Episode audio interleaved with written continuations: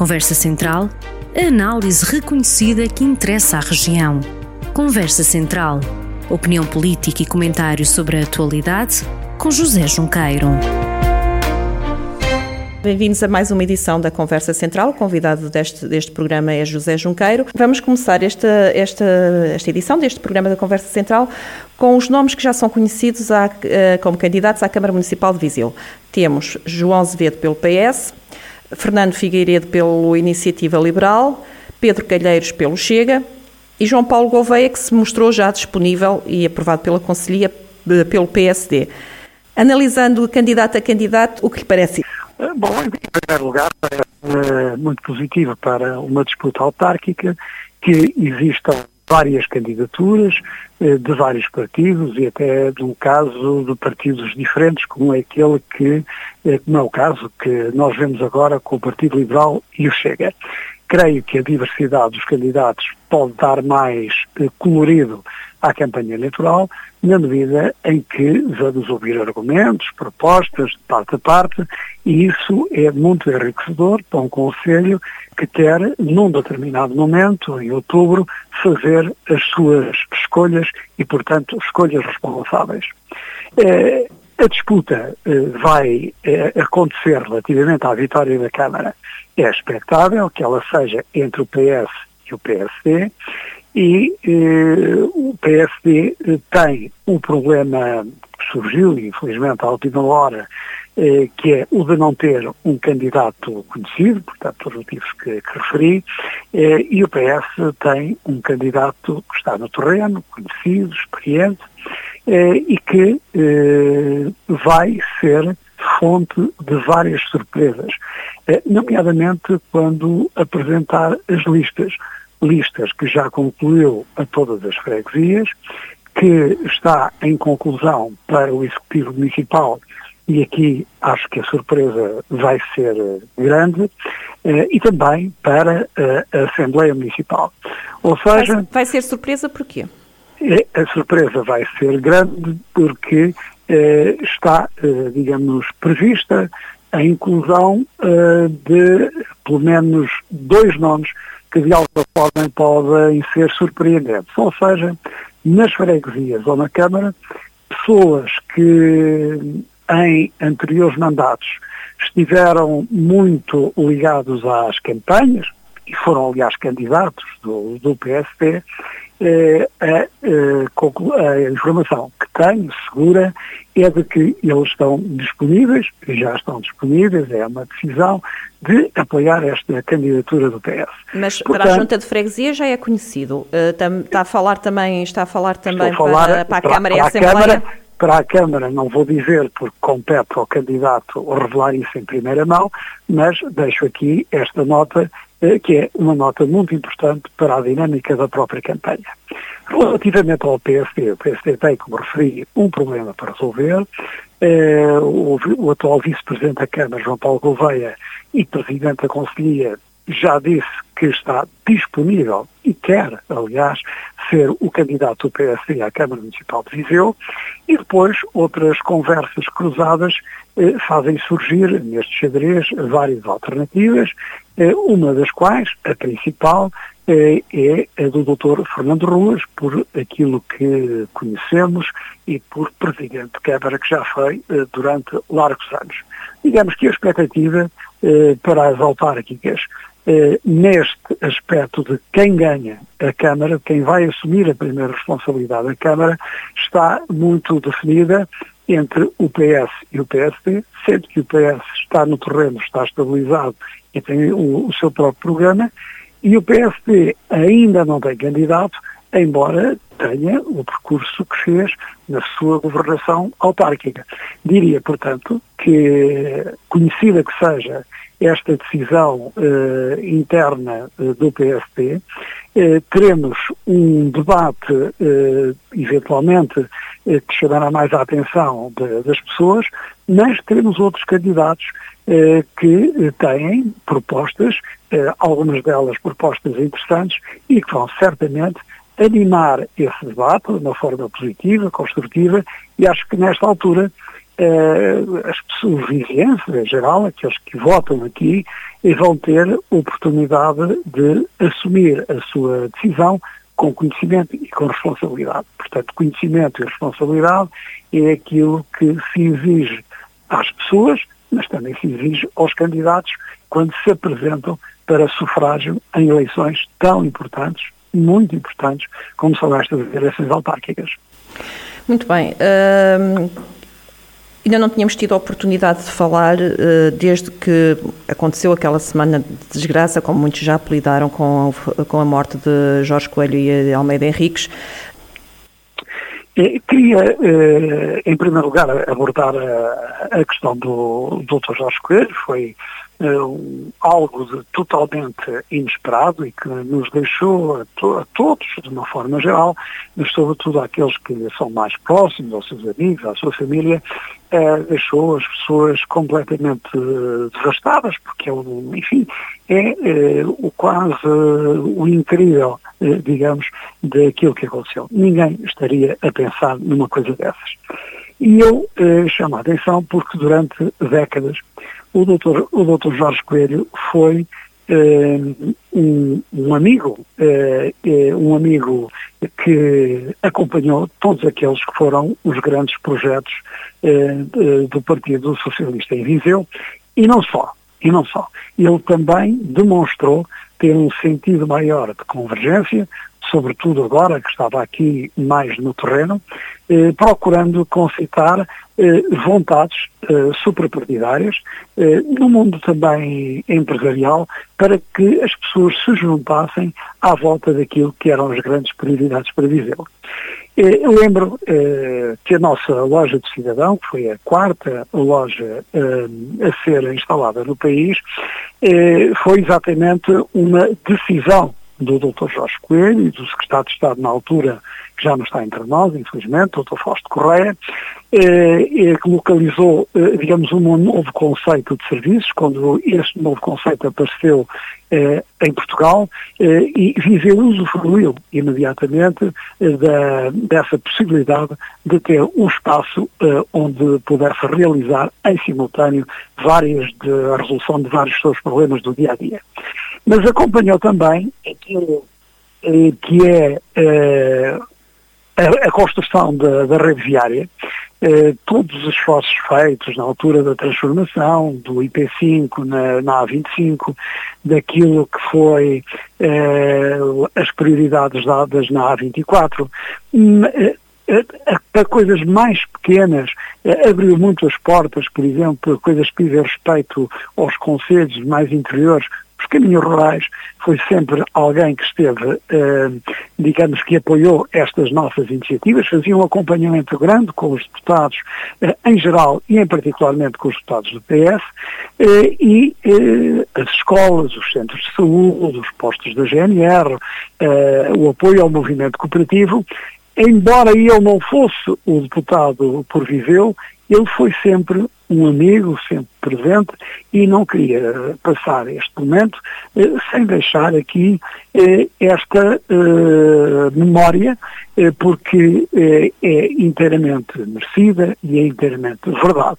Eh, terminaria, sobre ele, dizendo, um pouco, sublinhando, aliás, um pouco o que referi, sobre a atividade económica. Ele foi um, uma pessoa muito, muito uh, interessada, uh, que partilhou, que teve iniciativas uh, de debates, de reuniões, exatamente com o tecido económico da nossa região, para um efeito único, que é o de conseguirem todos juntos resolver problemas que nos são comuns e fica portanto, este meu testemunho, de, que é um testemunho sempre de alguém que trabalhou com ele, de grande gratidão e de reconhecimento por aquilo que fez.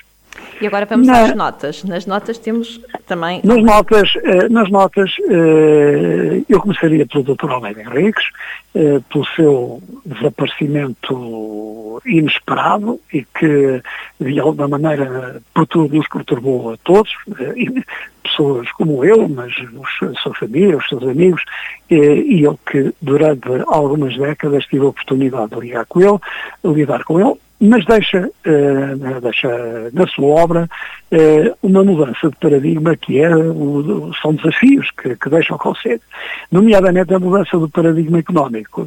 Ele conseguiu atrair as tecnológicas para uh, Viseu, uh, conseguiu uh, o de incubadoras de empresas, mas as tecnológicas permitiram que muitas uh, centenas de pessoas uh, altamente qualificadas passassem a ficar em Viseu e a trabalhar em Viseu.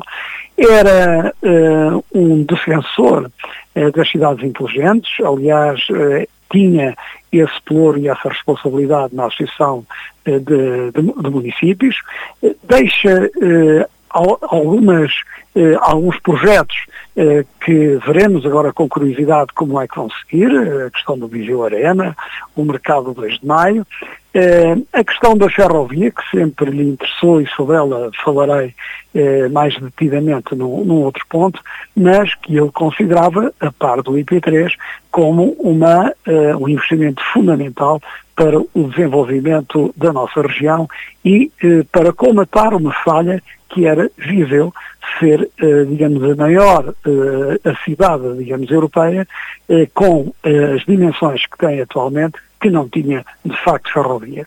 Portanto, fica aqui, de uma forma muito clara, o, o, reconhecimento do seu trabalho, uma chamada de atenção também para o seu legado, que são desafios eh, que estão na ordem do dia e que certamente vão marcar a campanha eleitoral eh, que eh, referimos atrás quando apreciamos eh, o significado das diferentes candidaturas que estão no terreno.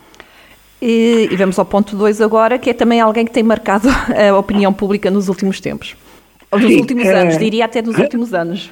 Sim, a, questão, a questão do José Sócrates, eh, há, eh, digamos, uma mercantilização desse debate eh, através de, enfim, da opinião pública, daquilo que são todos os órgãos de, de, de comunicação e que de alguma maneira eh, foi, teve um ênfase eh, e um clímax eh, recente com aquilo que foi a decisão do juiz de instrução. E eu gostaria de dizer o seguinte, o, ainda não há, portanto, o, o antigo primeiro-ministro, o Sócrates, não foi julgado nem condenado em, em, por circunstância nenhuma por eh, coisíssima nenhuma, embora nós saibamos que estes processos estão eh, em andamento. E, portanto, há apenas uma condenação que foi criada, que é a condenação da opinião pública, é uma condenação eh, muito pesada na medida em que isso afetou o seu caráter e a, e a sua credibilidade. Agora, eh, esta decisão instrutória de repente apareceram, enfim, centenas, milhares de pessoas peritas em direito uh, no país, até parece, eu não sou, mas aquilo, aquilo que percebi é que esta decisão instrutória é, uh, em primeiro lugar, é uma decisão provisória. Representa a opinião de um juiz sobre aquilo que foi o trabalho do Ministério Público e da acusação. Uh, e tem uma instância de recurso, que é o Tribunal da Relação, que decidirá se está de acordo ou não com as decisões, com a interpretação feita pelo juiz de instrução, ou se eh, eventualmente não estará. Estará mais de acordo com o Ministério Público. Portanto, esta é uma questão em aberto.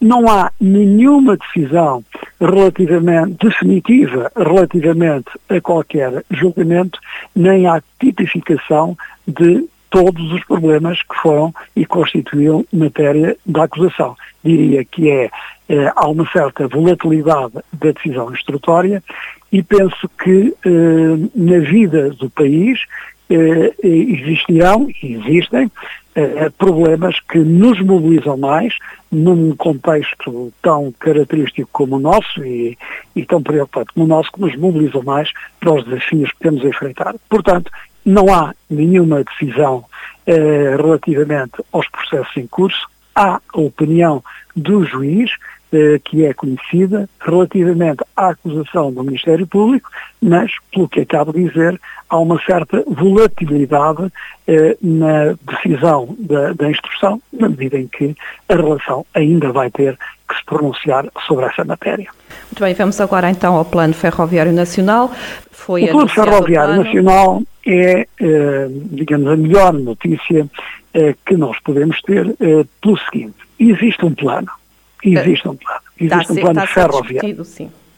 E está Mas não ser... tem datas. Pois, é um, é um, é um plano. É mais um plano. É, é um, mas era importante, como o plano rodoviário 2000, no qual eu participei ativamente, ele foi aprovado e serviu para balizar tudo aquilo que se ia fazer daí em diante. E o Plano Ferroviário Nacional, a ser bem sucedido, depois de toda a discussão pública que está a acontecer e vai acontecer, é extraordinariamente importante porque obrigará a que uma maioria de opiniões, de, ou até uma unanimidade parlamentar possa dizer sim, este é o plano ferroviário de Portugal, vamos lá executá-lo. Agora, claro, não tem cronograma eh, e não tem verbas eh, atribuídas, eh, nem fundos eh, que estejam definidos, nacionais ou comunitários, para que ele possa ser executado. Mas a mudança é importante porque reconhece aquilo que era uma grande ambição para nós, eh, que era ter eh, uma ferrovia eh, qualificada em Viseu, ter, de facto, uma estação em Viseu e, uma vez que se reconhece publicamente num plano e com a responsabilidade que, que é atribuída e que o Governo, aliás, fica em dívida para com os eleitores, é, é importante sublinhar isso. Agora, também é importante dizer que é preciso que aqueles que nos representam estejam atentos insistam em priorizar aquilo que é fundamental para nós, porque, como a Sandra referiu bem, é, é um plano, ainda não está aprovado, não tem cronograma, eu acrescento, ainda não tem as fontes de financiamento definidas, mas é substantivamente uma mudança relativamente àquilo que são os nossos interesses. Ferrovia altamente qualificada, que sirva Viseu, com estação em Viseu, é, portanto, uma nota eh, que, de relevo que eu quero deixar aqui.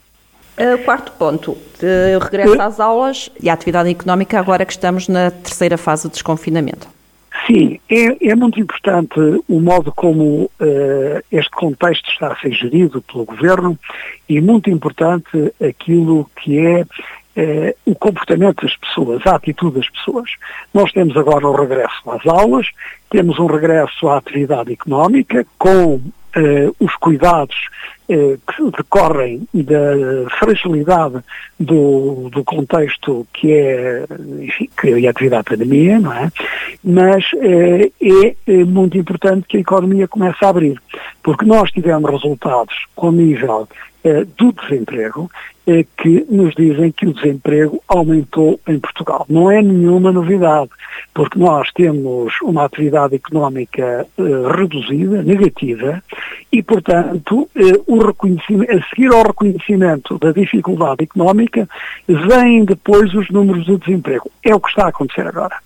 E, poderá agora, ser agravado quando, quando se tiverem que pagar as moratórias, por exemplo. Exatamente, e que vai ser agravado quando tiver que, uh, aliás, o clima económico vai ser agravado relativamente às famílias, mas também às empresas, uh, quando as moratórias tiverem que, que, ser pagas.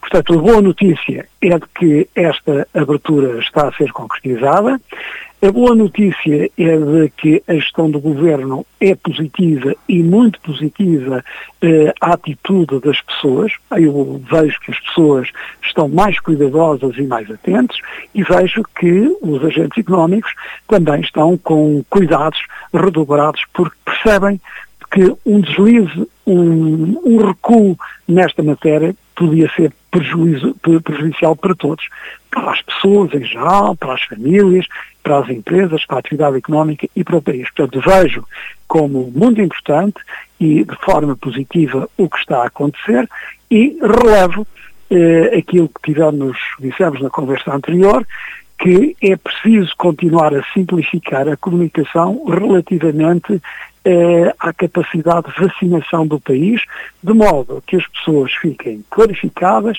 não tenham medo e tenham e estejam incentivadas para participar ativamente nessa vacinação. Vamos agora ao plano internacional, que ficou marcado pelo, não sei se diria, sentença histórica no caso do polícia que assassinou George Floyd. Esta notícia do, da decisão do, do Tribunal eh, levou mesmo a que, ao mais alto nível nos Estados Unidos, eh, o atual presidente eh, Biden eh, tivesse qualificado esta decisão histórica eh, e o casal Obama tivesse dito sim, é importante, mas ainda não chega, porque não resolveu os problemas todos. Ou seja, eh, a decisão pune de forma exemplar um comportamento que, no entanto, é um comportamento frequente, repetitivo na sociedade americana. Daí a opinião do casal Obama eh, nesta matéria. Mas eh, que eh, as atitudes de prepotência, de racismo, de desqualificação de, das minorias, da falta de, do abuso, do abuso das autoridades sobre as pessoas, eu acho que é uma enorme marca e que vai, de alguma forma, sinalizar muito bem no plano internacional, nomeadamente nos Estados Unidos, eh, uma mudança que é necessário agora continuar. E isso deve ser muito valorizado. Porquanto nós não falamos tão intensamente na falta de defesa dos direitos humanos na China, na Rússia, eh, nas ditaduras que, que são conhecidas, mas em países que são potências mundiais e onde a ausência das liberdades eh, individuais e as democracias não fazem parte do vocabulário nem do interesse desses países. Basta ouvir o discurso do presidente da Rússia, Sr. Putin, com ameaças veladas à própria Europa eh, para perceber, desde ontem, e hoje isso já está nos jornais, de que a democracia precisa ser defendida e que exemplos de, destes que acontecem agora uh, nos Estados Unidos são muito importantes para uh, nos colocar em atenção e ter, digamos, uma atitude mais crítica relativamente àquilo que nos rodeia. E é com crítica e com atenção que nós vamos regressar todas as semanas em Conversa Central. Esta chega ao fim com José Junqueiro. Obrigado pela sua presença. Obrigado. Conversa Central, a análise reconhecida que interessa à região. Conversa Central, na rádio a cada sexta-feira, com repetição ao fim de semana.